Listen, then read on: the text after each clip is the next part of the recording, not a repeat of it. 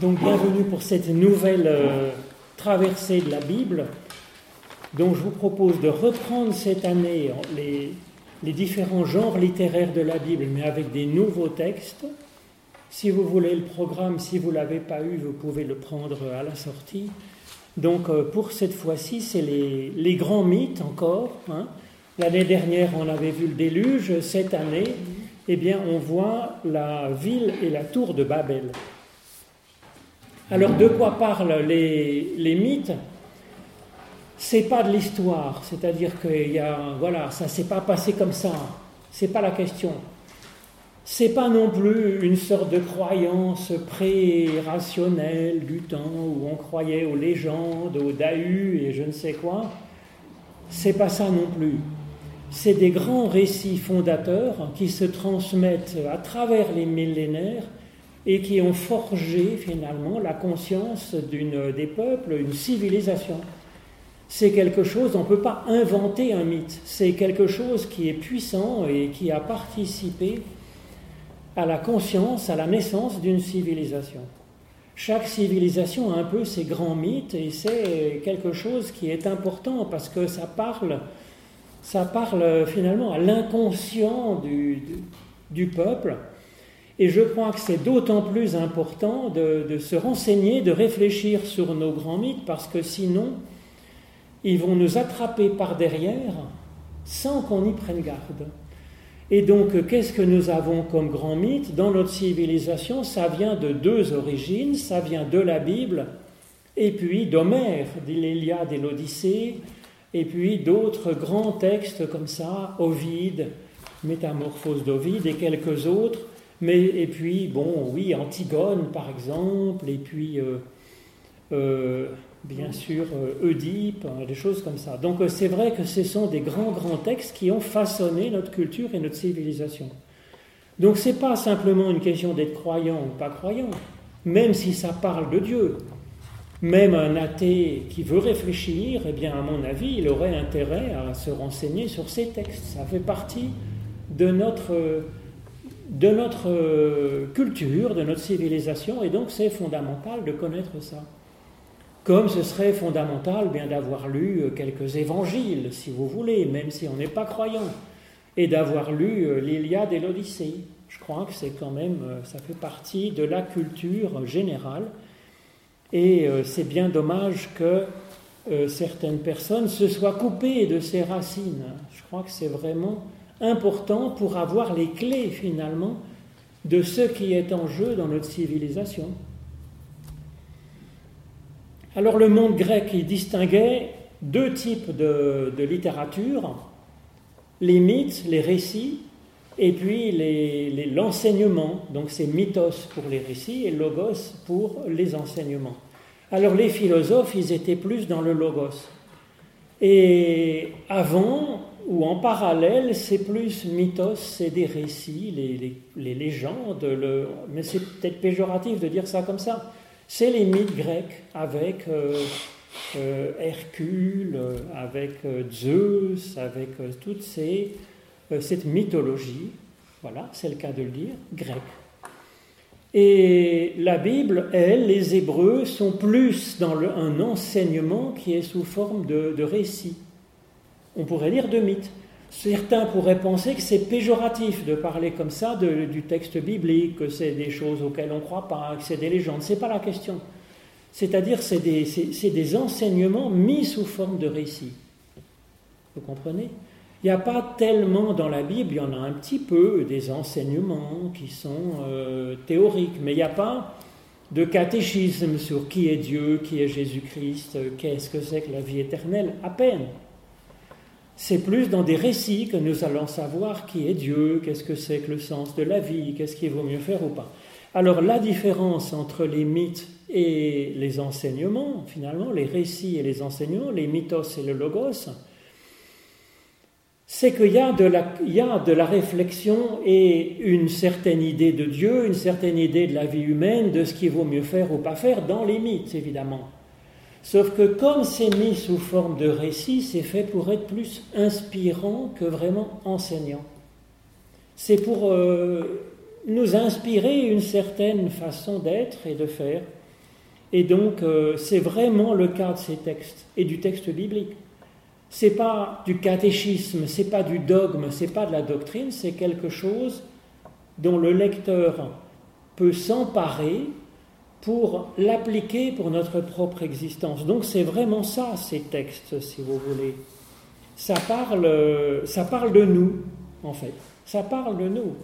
Nous sommes Adam et Ève, nous sommes Noé, euh, nous sommes cette humanité du déluge, nous sommes cette humanité de Babel, nous sommes Abraham qui va apparaître dans la suite, évidemment, et Sarah, et puis Isaac et Jacob. C'est comme ça que c'est lu, c'est comme ça que Jésus le lit lui-même.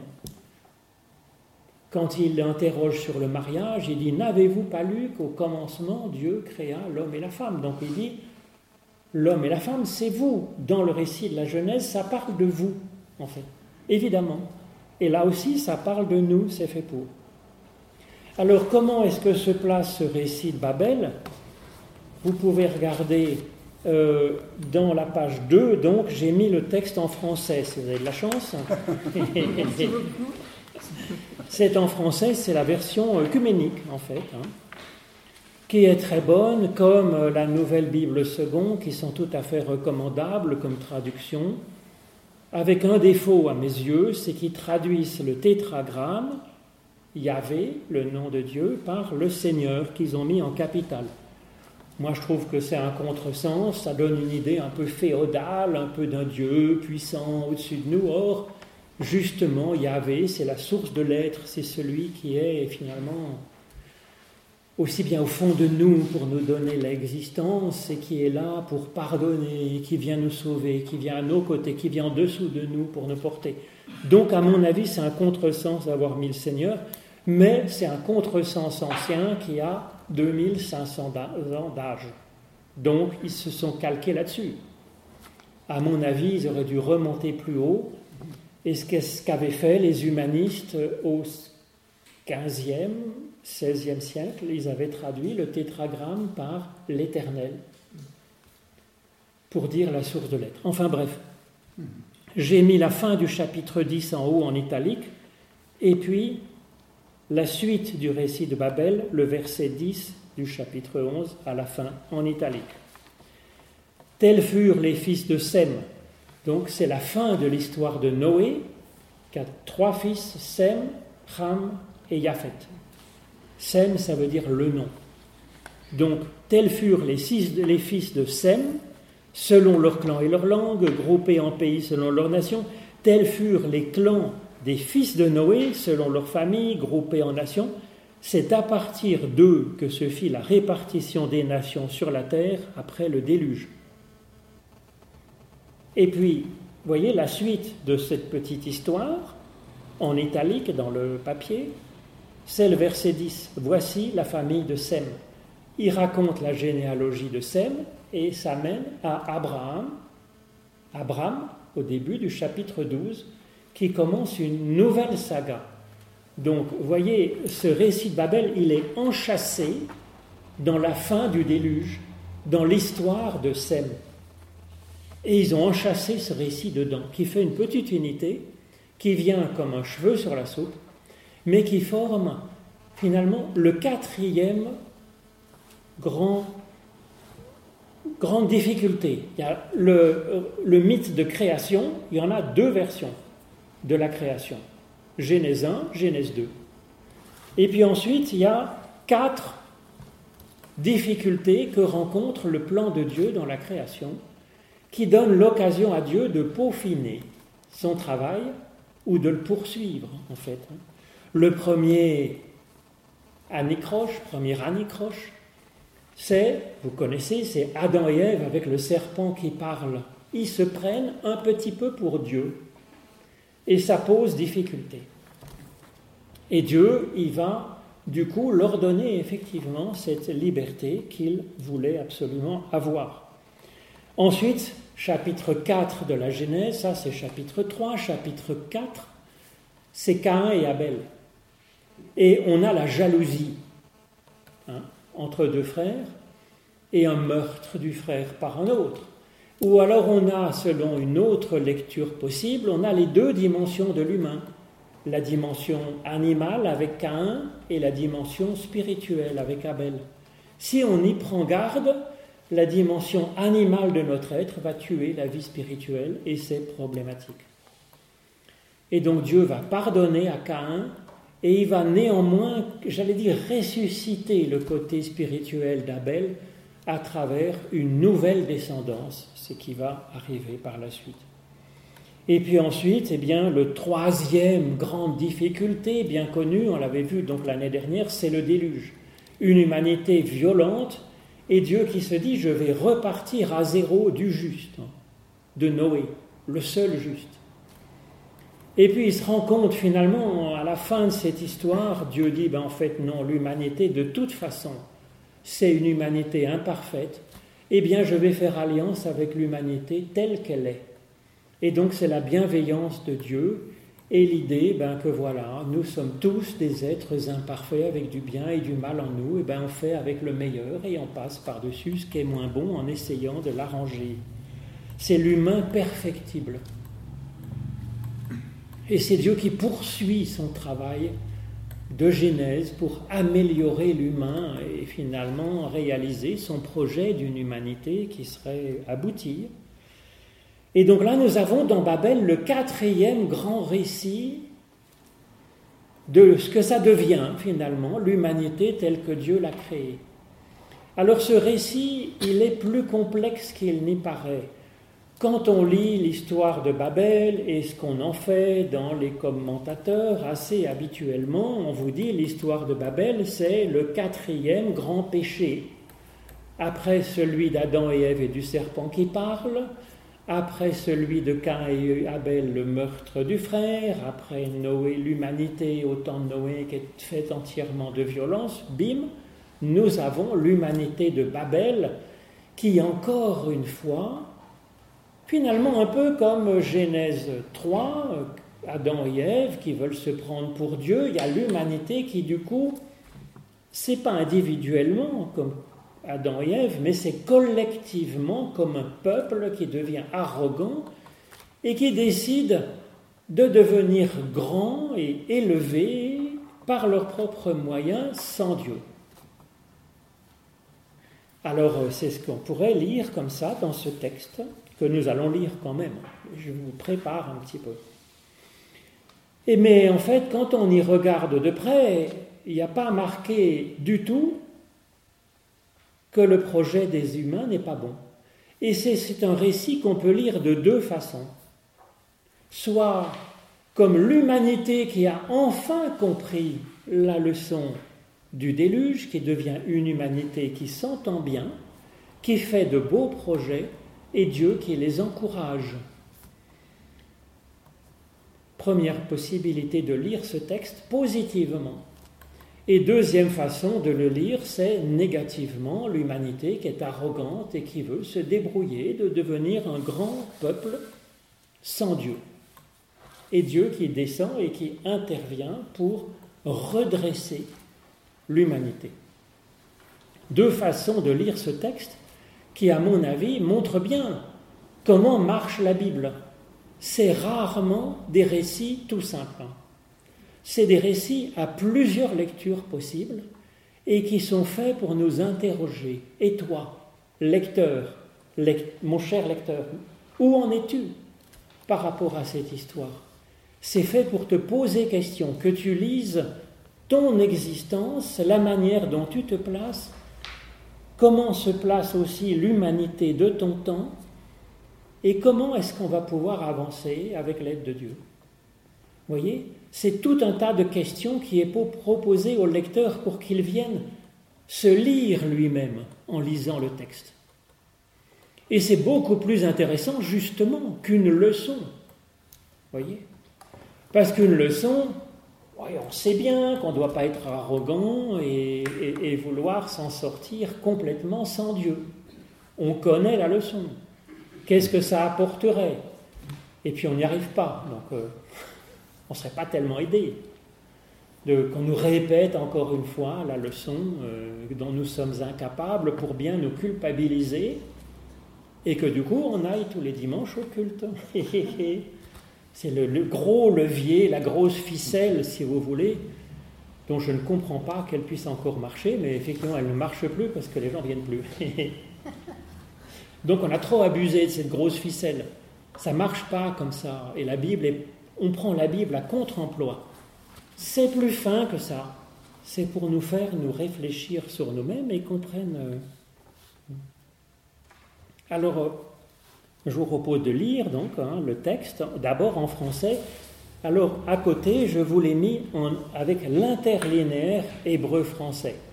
Alors, l'hébreu, je vous l'ai mis parce que c'est joli de voir à quoi ça ressemble, hein, avec ces lettres carrées et les petits points en dessous qui sont les voyelles qui ont été rajoutées plus tard.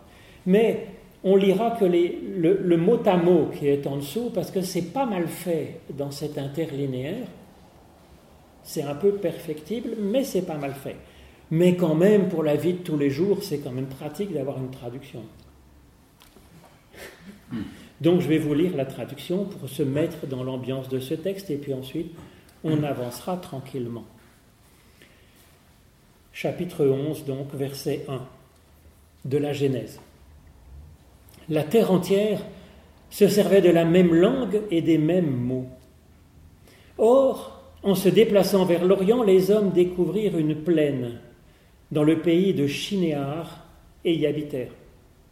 Ils se dirent l'un à l'autre Allons, moulons des briques et cuisons-les au four. Et les briques leur servirent de pierre et le bitume leur servit de mortier. Allons, dirent-ils, bâtissons-nous une ville et une tour dont le sommet touche le ciel, et faisons-nous un nom, afin de ne pas être dispersés sur toute la surface de la terre. Le Seigneur descendit pour voir la ville et la tour que bâtissaient les fils d'Adam.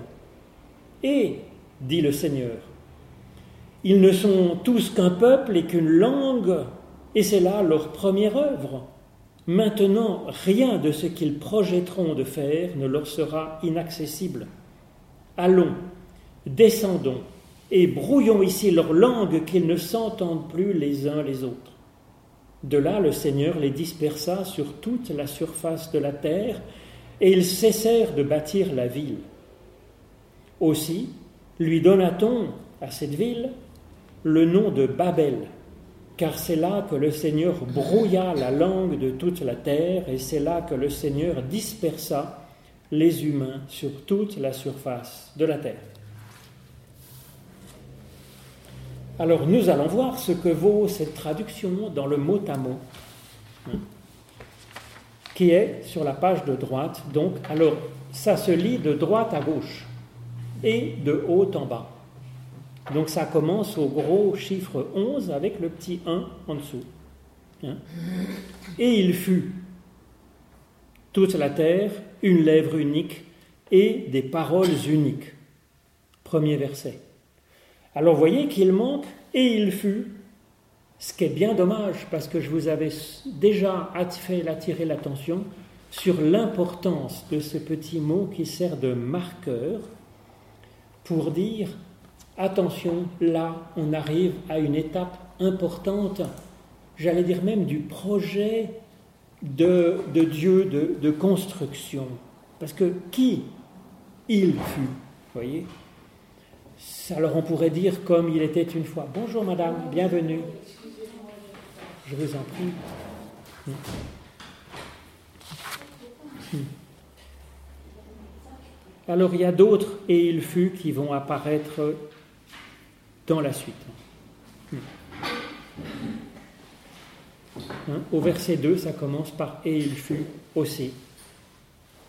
Alors on lit donc Babel, on est à la page 3 là avec l'interlinéaire hébreu-français qui, se lit donc de en haut à droite. Je sais lire ah, magnifique. En est où 11.1, donc tout à fait en haut à droite. Et il fut. Hein, Vayehi, qui donc dit vraiment euh, ce, mot important, cette locution importante qui vient marquer un début. Alors, toute la terre toute la terre, ils ont mis la terre entière, c'est pas mal, une seule lèvre et des paroles uniques. Alors, unique, c'est quand même un mot important parce que comme ça, Erad, c'est un des noms de Dieu d'être l'unique. Donc ça dit quand même quelque chose d'important, de presque divin finalement, d'autant plus que... Hmm, alors une seule lèvre, c'est l'organe pour parler. Hein. Donc là, il se servait de la même langue, mais on dirait que c'est le même, euh, euh, que c'est la, même langue, l'hébreu finalement. Alors que là, c'est le même organe pour parler, comme s'il faisait un seul et même corps, vous voyez, comme une personne collective, hein. une lèvre, une seule bouche, hein. unique, et des paroles. Alors là, euh, c'est dabar. Il y a deux sortes de mots pour dire la parole parlée en hébreu. Les deux sont importants. Alors là, d'abord, c'est la parole comme la parole révélée, comme la parole des dix paroles, des dix commandements. Hein. Alors, c'est déjà quelque chose d'assez divin, dans un sens, la parole, parce que c'est comme une. C'est ce qui donne du sens, finalement. Hein. Donc, ils ont une seule façon de voir, j'allais dire, hein, unique, une seule bouche pour exprimer quelque chose. Voilà. Alors, il y a un, deuxième mot pour parler, c'est au début du verset 3, c'est à la fin de la deuxième ligne, il y a marqué et ils dirent. Mais si vous regardez attentivement, entre paroles de, de la première ligne, c'est pas les mêmes lettres du tout, du tout, du tout dans ils dirent que les paroles, voyez Parce que là, c'est l'autre mot pour dire la parole parlée en hébreu, c'est amar. Et c'est un mot qui est important, c'est la parole créatrice de Dieu finalement, c'est une parole qui, euh, par laquelle Dieu crée le monde, suscite de la nouveauté. Et effectivement, c'est bien ça qu'ils vont, faire, c'est une sorte de, projet créateur, euh, les humains. Donc vous voyez, ils ont les deux types de paroles de Dieu, ils ont cette sorte d'unicité qui en fait comme une personne divine dans un sens. Hein. c'est quand même important. Hein. Alors au début, je reviens à la première ligne, au petit 2, qui est donc le verset 2. Il y a de nouveau, et il fut. Donc vous voyez, on insiste sur ce début important d'une d'une humanité finalement, hein, qui est là comme posée. Ça va, vous suivez l'hébreu euh, français? Mais, moi, il y a quelque chose qui me surprend, parce que quand le 1 et le 2, hmm. le graphisme, il est le même. Et puis il manque le il au numéro 1, ce fameux il. Voilà, donc euh, c'est et il fut, euh, effectivement, ils auraient dû rajouter il, j'aurais pu le, le, rajouter, ça c'est vrai. Hein c'est et fut, c'est troisième personne, pourquoi ils n'ont pas mis il, je ne sais pas. Ouais, ils auraient dû mettre euh, et il fut. Voilà. Mais c'est vrai que il fut, c'est qui Il fut. Mhm. voyez C'est qui le sujet de ce verbe hein? C'est ça qui est rigolo quand même, non? Donc en fait, ça veut dire qu'il y a Dieu qui est derrière. En mhm. fait. Un Dieu est derrière, en fait. Et ça. Et derrière, en plus, ça sert à rien. pourquoi il rajoute ce petit bout de machin? Ils auraient pu mettre toute la terre était une seule lèvre et une seule euh, parole. Et puis ils se fatiguent à rajouter ce truc qui vient dire attention là, on est dans Dieu qui crée le monde, qui crée une humanité dans un sens, hein, euh, qui est par derrière, voilà. Hein. Et donc, euh, verset 2, et il fut. Alors vous allez regarder qu'il y a, si vous voulez, ça c'est pour votre culture générale, au verset 2, tout à fait au début du verset 1, il y a des petites, euh, des petites, euh, des petites lettres, vous voyez, et puis en plus petit, il y a un tout petit bout de machin qui est collé en haut, après le mot. Parce que, si vous voulez, en hébreu, le petit mot qui est marqué en haut, il y a trois bouts de machin. Il y a un H, un I et un H. Vous voyez C'est le verbe être. Mais quand on regarde quand c'est conjugué, il n'y a plus qu'un seul H. Ils ont rajouté petit machin qui est et au début, et puis il y a un i, un h et un i. Donc il manque un h. Donc vous voyez, il y a des lettres qui tombent en fait, vous voyez, quand c'est conjugué. Et c'est ça qui fait qu'il y a énormément de jeux de mots en hébreu, c'est qu'il y a des lettres qui tombent, du coup il n'y a plus que deux lettres dans la racine, s'il y en avait trois, et du coup euh, ça prête à des multiplicités de sens. Alors pour aider le lecteur hébraïsant, quand il y a des lettres qui sont tombées, il rajoute en petit au-dessus la racine complète du verbe, ce qui aide beaucoup. Donc vous voyez, des fois, il y a ces trois petites lettres qui sont rajoutées en note au-dessus du mot, vous voyez, en petit, petit, petit, c'est la racine complète. Vous voyez? Donc on l'a sur le premier mot, petit rajout en haut, qui est pour aider le lecteur, qui ne veut pas se fatiguer. Ah, bon, alors des fois, c'est abusé parce qu'ils choisissent alors qu'il y avait une jolie ambiguïté, mais bon, c'est pas grave, ça peut guider. Voilà. Donc je reprends le verset 2. Et il fut quand ils partaient de l'est, et ils trouvèrent une vallée j'ai mis dans la terre. Donc ça, c'est moi qui ai corrigé. Vous voyez, c'est pas tout à fait la même police. J'ai fait comme j'ai pu parce qu'ils avaient marqué dans le pays de Shinéar. Mais en fait, c'est le même mot terre que une terre unique qui avait en haut.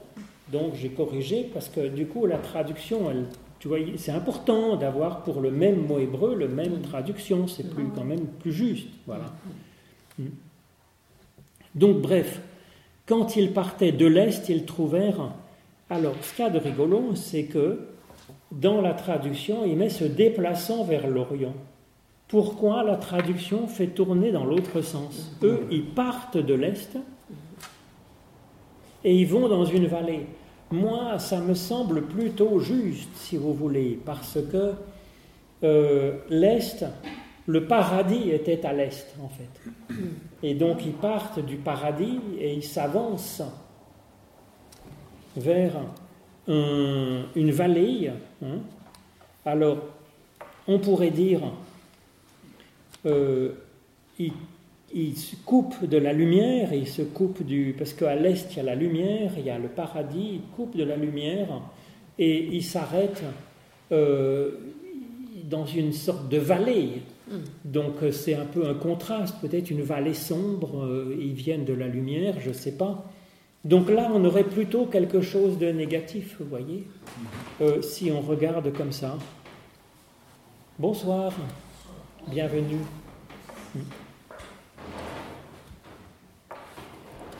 Alors, il faut prendre les petits papiers qui sont sur la table.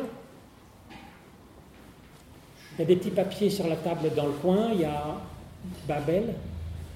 Et puis un papier avec marqué euh, Il faut qu'il y ait des divisions, hmm, qui va un peu avec. Donc il parle. Alors ensuite, on peut le comprendre comme on veut. Hein. on peut dire aussi euh, qu'il rompt, parce que hein, le, Mikedem, euh, l'Est, ça peut vouloir dire aussi le passé. Ça veut dire le passé, ça veut dire l'Orient, donc euh, ça peut dire deux choses différentes, comme souvent en hébreu. Donc on peut vouloir dire positivement, ce serait ils rompent avec le passé, hein, et ils font comme une coupure. La vallée, ça veut dire coupure, couper, hein, comme, un, comme un coup de sabre dans la terre. Donc on peut le lire négativement. Il quitte la lumière pour aller vers un creux, un, côté sombre. Ce serait une lecture négative. On peut faire aussi une lecture positive. Il rompt avec le passé. Le passé violent de l'humanité du déluge, de Cain et Abel qui se tuent le frère, de, du péché d'Adam et Ève qui se prennent pour Dieu. Euh, et que, voilà, il quitte ce passé et ils font comme une coupure par rapport à ça. Donc voilà, ensuite on en fait ce qu'on en veut. Si vous voulez, c'est un récit, c'est pas un récit historique, c'est un, un récit qui est fait pour nous parler. Donc là encore, on peut s'interroger, est-ce que moi je tourne le dos à la lumière, j'avance et je m'enfonce dans les ténèbres? Mm-hmm. Ou est-ce qu'au contraire, je suis dans une bonne dynamique, ayant laissé le passé douloureux, euh, pas bien en forme de mon passé, et puis je fais vraiment une coupure, et puis j'entre dans une nouvelle façon d'être? C'est à nous de voir. comment est-ce que nous cheminons, comment est-ce que nous avançons dans notre existence? Chacun devoir peut faire son propre petit bilan pour le faire d'une plus belle façon. Hmm. Alors Chinéar, je ne crois pas que ça veuille dire grand-chose parce que c'est vraiment un véritable lieu, c'est pas vraiment de l'hébreu, c'est un nom mésopotamien d'une ville qui existe effectivement quelque part entre le Tigre et l'Euphrate. Comme Babel existe aussi, c'est des références qui leur disent quelque chose, surtout au moment de la rédaction de ces textes, où c'est rédigé après l'exil, où une partie du peuple a été en exil à Babylone. C'est des villes qu'ils ont rencontrées, dans lesquelles peut-être ils ont été en stage pendant leur exil. Hein. Et ils habitèrent. Alors là, ça peut être positif, parce que habiter, ça veut dire aussi demeurer, ça veut dire y demeurer. Souvent, il y a l'idée un peu de vie éternelle, d'une vie profonde et vraie qui, est stable, qui demeure, qui ne s'efface pas, voyez, qui, qui est solide et vraie. Mais on peut le voir aussi négativement, parce que si vous voulez, le mouvement est positif dans la Bible. Comme Abraham, Abraham, il est nomade, il est mobile, il est en mouvement, il est mis en route par Dieu. Donc, est-ce que c'est bon, est-ce que c'est mauvais d'habiter, de demeurer, de s'enraciner comme ça? Je ne sais pas. C'est à vous de voir. Alors nous, bien sûr, il est bon de s'enraciner dans, le bon et le bien et le juste, et puis, euh, d'être mobile euh, dans notre façon d'être, d'être en cheminement, de, voilà, d'être en souplesse aussi, hein. Et puis aussi dans l'évolution. Alors là, ils ont mis comme petite racine, vous voyez, qu'ils ont rajouté, parce que c'est pas si clair que ce soit Yachav, même s'il y a toutes les lettres, vous voyez. Pourquoi c'est pas si clair? Eh bien, parce que ça pourrait être aussi le, le petit i, petite virgule qui est en haut, c'est un i, ça peut aussi être une conjugaison, c'est pas forcément dans la racine. Et puis il a pu tomber une lettre fragile au milieu. Alors euh, ça peut être la racine chouve, qui veut dire se convertir, retourner. On ne sait pas trop, vous voyez. Alors l'éditeur du texte, il a tranché, il a dit, moi j'insiste, je choisis que c'est Yachav demeurer. Moi, quand s'il insiste, c'est que c'est discutable. Sinon, il ne l'aurait pas mis. Voyez, et que c'est un jeu de mots qui est connu, qu'on a aussi dans le fameux psaume 23. Hein, ils habitent dans la demeure de l'Éternel pour toujours, ou bien ils retournent, ils se convertissent pour entrer dans la demeure de l'Éternel pour toujours, dans ce fameux psaume qui est le plus connu. C'est à la fois les deux. Hein. À la fois, il faut demeurer s'ancrer dans quelque chose de profond et de vrai, puis en même temps, on peut progresser, être en mouvement. Donc, je vous le laisse. Euh, comme une question ouverte. Voilà. Hein. Mais l'hébreu est fait pour être comme ça. Et donc j'en suis au verset 3, donc c'est à la fin de la deuxième ligne, et ils dirent. Donc ça c'est la deuxième parole, la parole créatrice, Amar, hein, qui est une parole créatrice. Un homme a son prochain. Donc on pourrait dire chacun à chacun, au singulier. Hein. Alors là, ils ont mis dans la traduction, euh, mhm, ils se dirent l'un à l'autre. Bon, c'est pas mal. Sauf que si vous voulez, un homme a son prochain, alors son prochain, j'en profite pour vous dire donc la racine de ce, mot en hébreu. Hein. La racine, donc c'est re'ehu ici, où c'est le, possessif son, mais ré les trois premières lettres de, prochain, c'est la même racine que le berger en fait. Donc le, notre prochain, c'est n'importe qui qui a le même berger que nous, qui a le même Dieu. Dieu est le Dieu de tous, de l'humanité entière. Donc euh, tout être humain est notre prochain, même s'il est en Nouvelle-Zélande puisqu'on a le même berger qu'est Dieu. C'est ça la définition de prochain dans la sémantique hébraïque. Réa, le verbe, la racine, c'est faire paître, c'est le berger. Hein. Et donc chaque homme dit à, son collègue en humanité, j'allais dire. Hein. Ish, le, début, c'est bien un homme, oui, un humain. Alors ensuite, allons. Alors là, j'ai changé aussi, ils avaient mis que nous fabriquions des briques. Hein. Là, ils ont mis que nous moulons, allons, moulons des briques. Alors en fait, c'est briquetons des briques. Ça, c'est très hébraïque, il redouble comme ça, ça veut dire euh, on insiste. Parce qu'ils auraient pu juste mettre on fabrique des. ils auraient pu fabriquer des briques, ou alors euh, allons et briquetons. Ça aurait suffi. Hein. Vous pas besoin d'ajouter. D'ailleurs, après, hein, et que nous brûlions au feu brûlant. Bon, je veux dire, vous voyez, c'est, on voit, c'est la même racine qui est répétée, vous voyez. C'est les, trois lettres du milieu, trois grosses lettres, on les retrouve dans et que nous brûlions et dans le feu brûlant. Hmm. Et dans que nous briquetons, il y a toujours les trois, on retrouve la même, euh, les trois mêmes lettres du milieu. Il y en a une au début, une à la fin qui est rajoutée, mais sinon, euh, c'est les mêmes lettres, vous voyez. Hmm. Alors le allons, c'est juste là comme un, peu un élan pour avancer et ça ajoute pas grand-chose, hein, parce qu'il y a marqué, dit à son prochain, euh, fabriquons des briques, il aurait pu mettre ça tout simplement. Ils ont rajouté allons, ça donne un peu une, un élan que je trouve sympathique. Hein. Vous voyez, euh, ils se disent à eux-mêmes, allez hop, j'y vais, j'avance. Je trouve ça sympa. C'est la racine du verbe donner en plus. Vous voyez, on se donne cet élan. Alors ce qu'il y a marrant, c'est qu'ils le remettent une deuxième fois au verset 4. Allez, allons et nous bâtirons pour nous une ville. Mais que Dieu aussi, au verset 7, lui aussi, il se rassemble et il dit Allons et que nous descendions.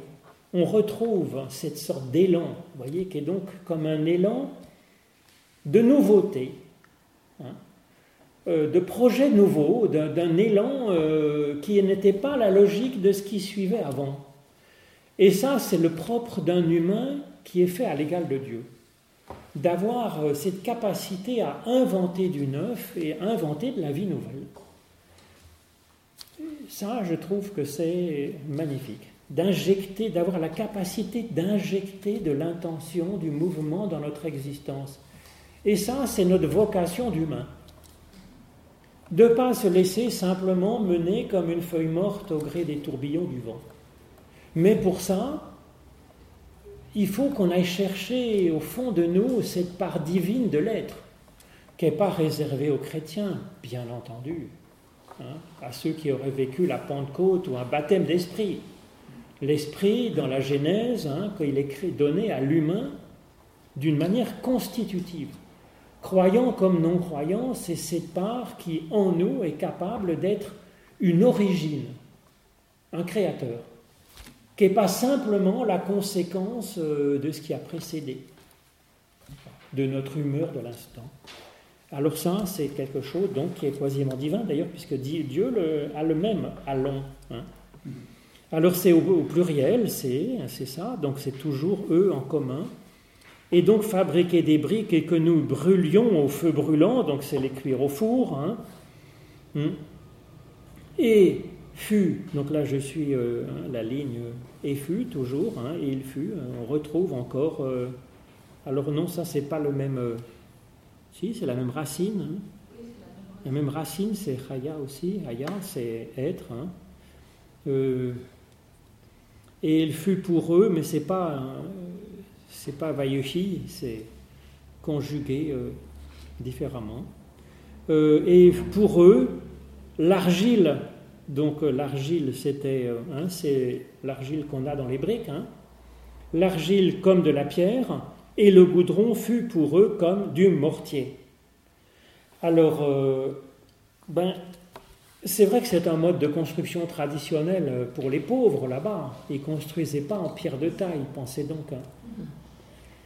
Il y avait la construction en pierre de taille avec du mortier qui existait évidemment, et puis il y avait la construction en briques faites avec de la boue et de la paille, hein, qui étaient séchées au soleil ou alors cuites au four, voilà, comme des briques. On voit les murs mésopotamiens, ils les ont récupérés, piqués en Mésopotamie et amenés dans le musée du Louvre ou le British Museum. Je ne sais pas comment c'est arrivé là-bas, en tout cas, c'est bien joli. Et donc, euh, c'était effectivement des modes de construction traditionnels, mais effectivement, la construction en argile comme pierre, c'est un petit peu plus pauvre, hein, bien sûr. Hein. c'est moins solide, c'est plus pauvre. On voit d'ailleurs en euh, Maroc, où il y a eu ce tremblement de terre tout à fait malheureux, eh bien, c'est les pauvres ont construit avec euh, ces briques de terre qui sont prises euh, dans le pays. C'est pour ça que leur maison a la même couleur que le pays qui est autour. C'est juste la terre qui est faite en, mélangée en boue et puis moulée en forme de briques, vaguement cuite ou séchée au soleil, et puis on construit des murs comme ça ben, qui valent pas grand-chose. On voit bien que ça s'est cassé la figure. Hmm.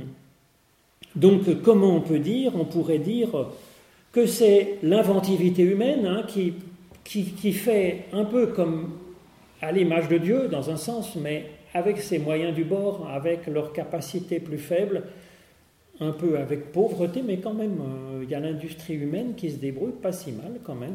Hein.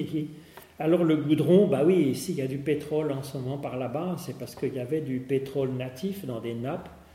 C'est bien collant comme du pétrole, du goudron, et puis ça servait à coller ces machins, ces petites briques fragiles. Voilà.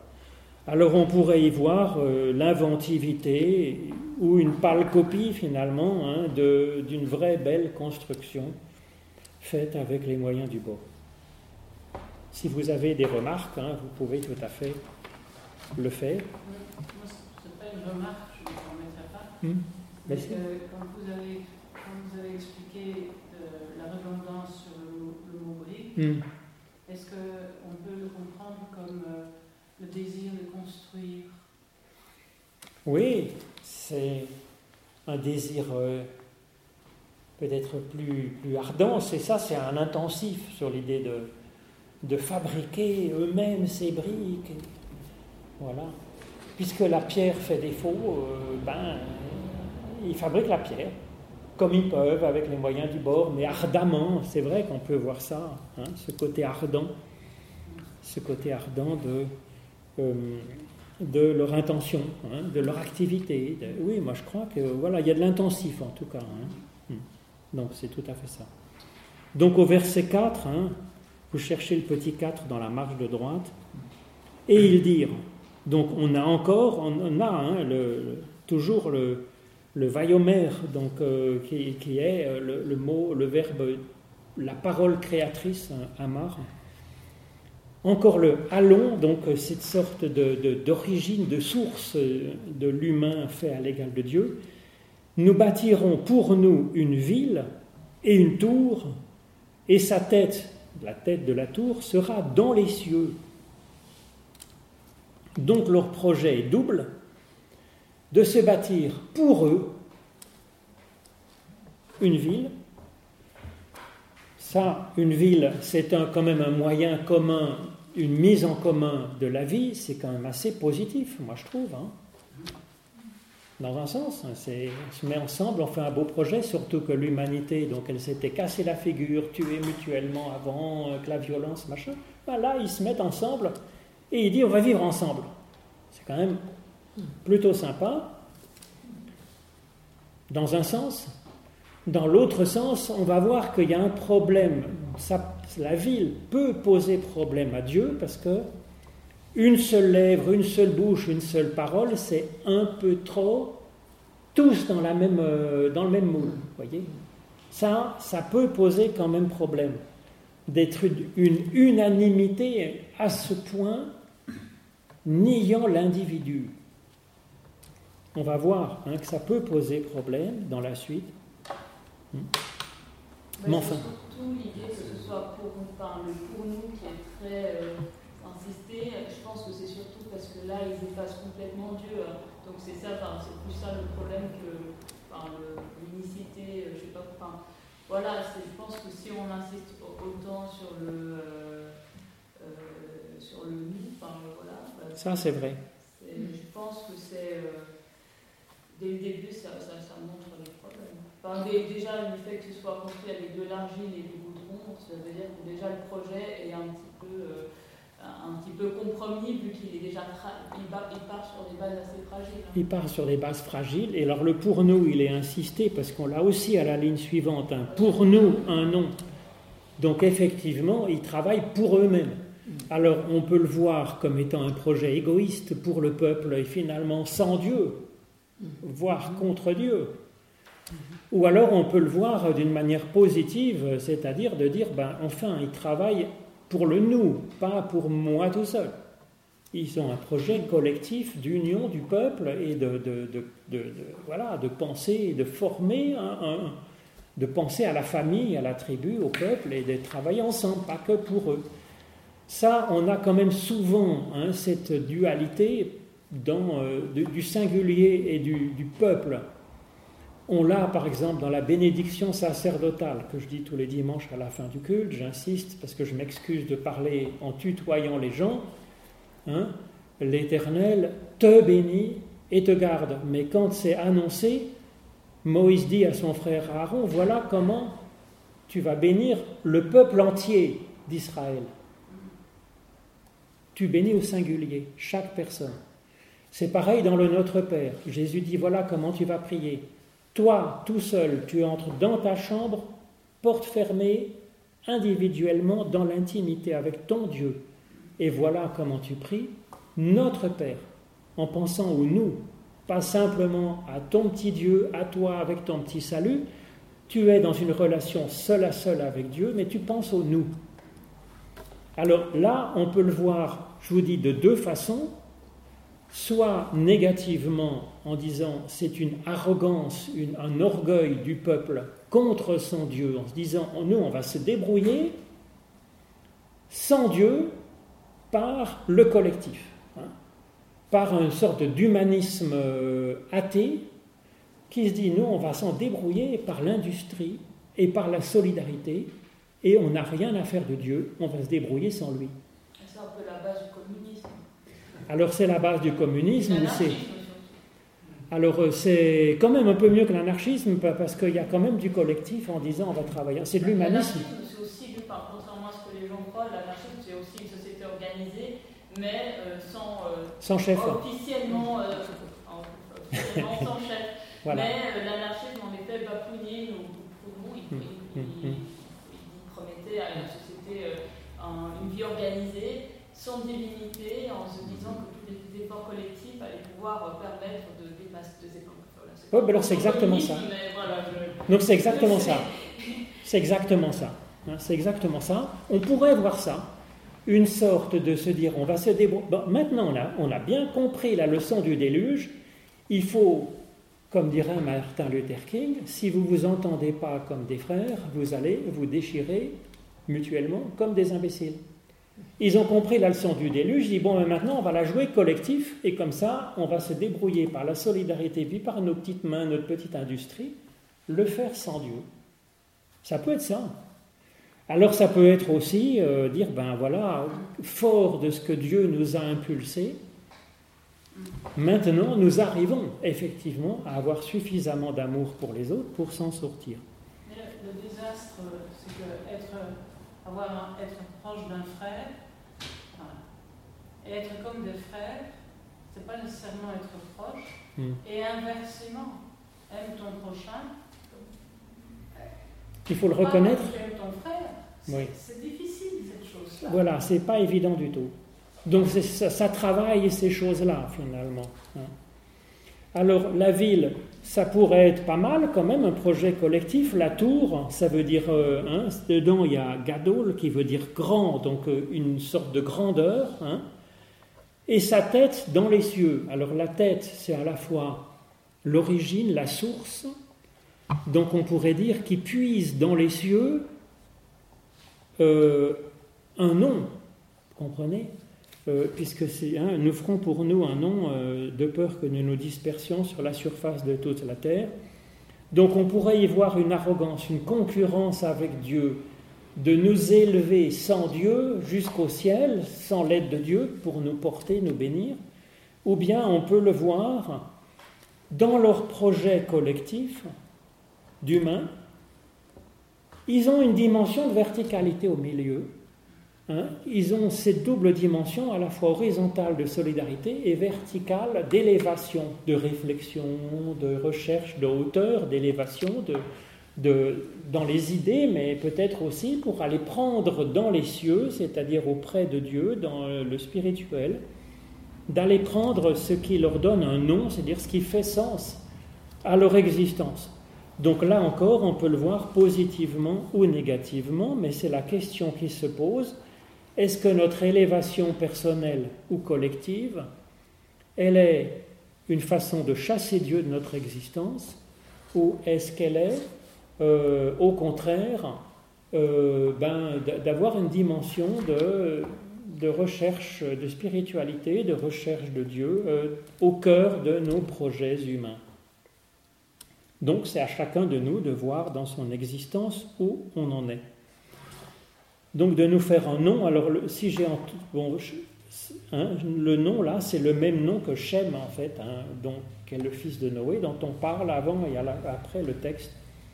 De nous faire un nom, c'est-à-dire, on pourrait dire que notre vie a un sens, notre vie a une, une personnalité, une, identité, oui, peut-être plutôt un sens. Ça me préférerait mieux. L'identité, c'est quelque chose de dangereux, vous voyez. Euh, mais c'est plutôt peut-être un, sens à notre existence, hein, qui est euh, cette belle façon d'être. Hein. Alors, de peur que nous nous dispersions, alors là, ce n'était pas super bien traduit, que nous soyons dispersés, non, c'est ça? Que nous, Afin de ne pas être dispersés. Sauf que là, c'est nous nous dispersions. Donc c'est nous qui serions le sujet de la dispersion si on recommence à nous taper dessus, finalement. Bon. Sur la surface de toute la terre, ils ont envie de rester ensemble. Alors le verset 5, et il descendit Yahvé pour voir la ville et la tour que bâtissaient les fils de l'humain. Alors, moi je trouve c'est sympa déjà que Dieu nous rende visite comme ça, hein, pour voir. Alors, souvent Dieu est surpris par ce que fait l'humain, contrairement des fois on nous vend un Dieu qui sait tout d'avance, qui est omniscient. Là, c'est un Dieu qui se laisse surprendre par l'humain. C'est sympa, c'est-à-dire qu'il y a une vraie liberté. Et Dieu, il descend voir, il se rend présent et puis il réagit à ce que fait l'humain. C'est un Dieu, on pourrait dire, qui est cybernétique qui tient compte de ce que l'humain a fait dans sa liberté, dans sa créativité, pour poursuivre, pour éventuellement rattraper ou pour injecter quelque chose de supplémentaire. Donc il va voir la ville et la tour que bâtissaient les fils de l'être humain.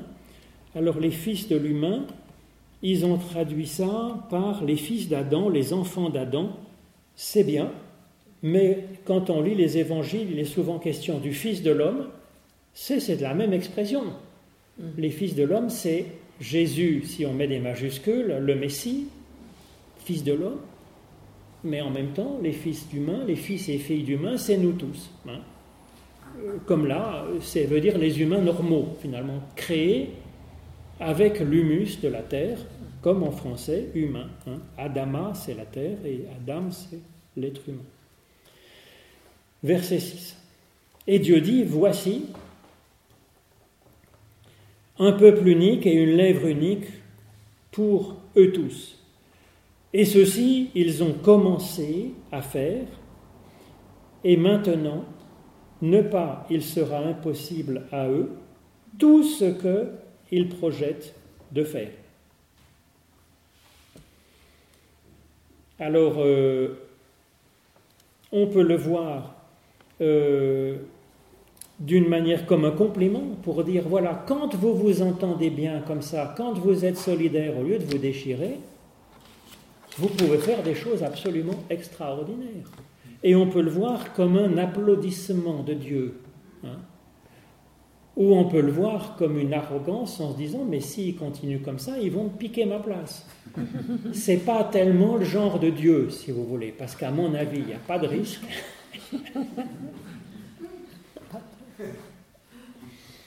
Mais bon, On peut le voir euh, d'une manière en disant, mais en fait, euh, on peut le voir aussi, si vous voulez, bon, là je rigolais un petit peu, on peut dire donc positivement, il dit, voilà, c'est formidable, enfin ils s'entendent, ils vont faire des choses formidables.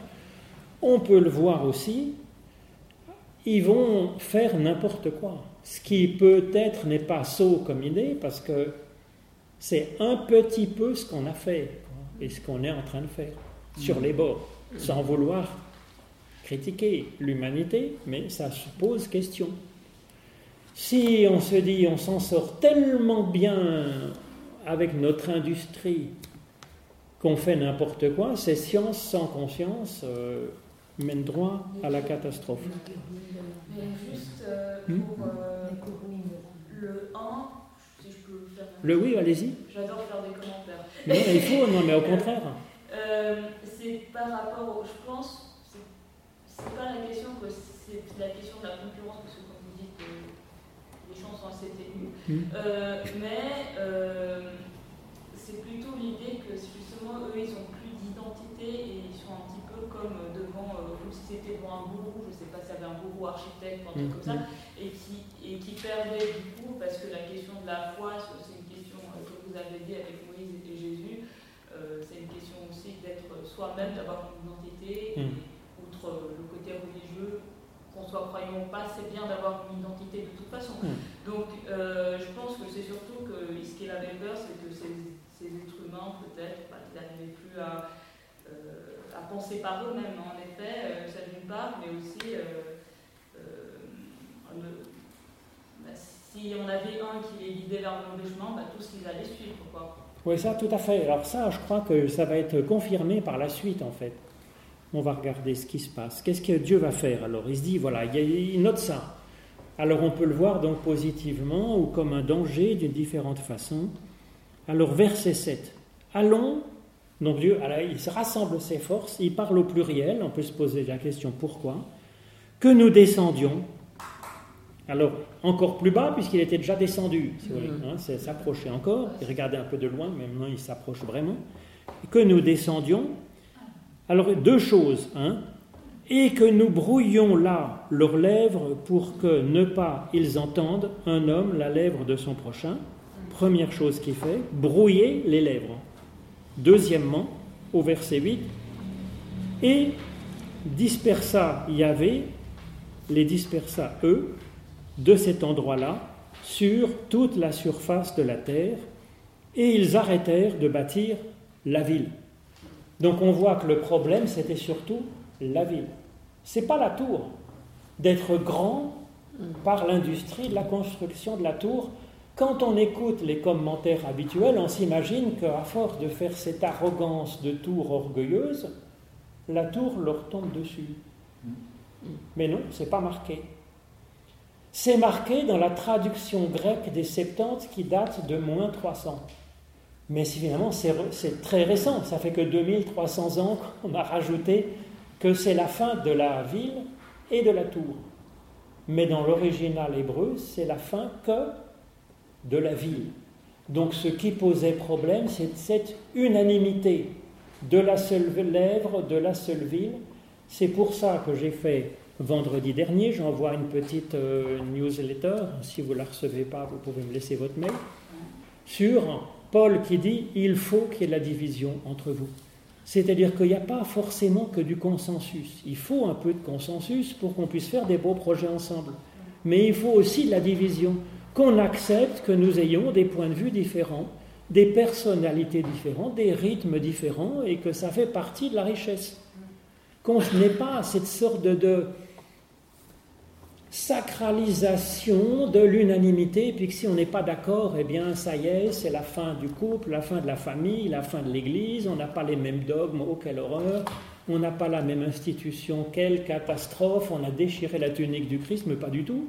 Je veux dire, c'est une richesse, on a différentes façons d'être, c'est une richesse, et ici on insiste beaucoup là-dessus. C'est bien de s'entendre, mais jusqu'à quel point cette entente est une négation de la personnalité de chacune et chacun. Et à ce moment-là, c'est catastrophique, parce que la personne, elle n'est pas broyée en l'assassinant. Bon, je suis d'accord, c'est pas terrible d'assassiner son prochain, Mais c'est pas tellement bon non plus d'avoir un tel, comme vous disiez, tel lavage de cerveau, un tel gourou, une telle unanimité de pensée, de morale obligatoire, de dogme obligatoire, de rite obligatoire, de machin, qui vient nier la sincérité, la personnalité de chacun, c'est une autre forme de catastrophe. Donc la dispersion est un cadeau? Donc la dispersion, elle peut être un cadeau, parce que chacun peut avoir euh, ben, un peu sa, sa place particulière dans le projet commun.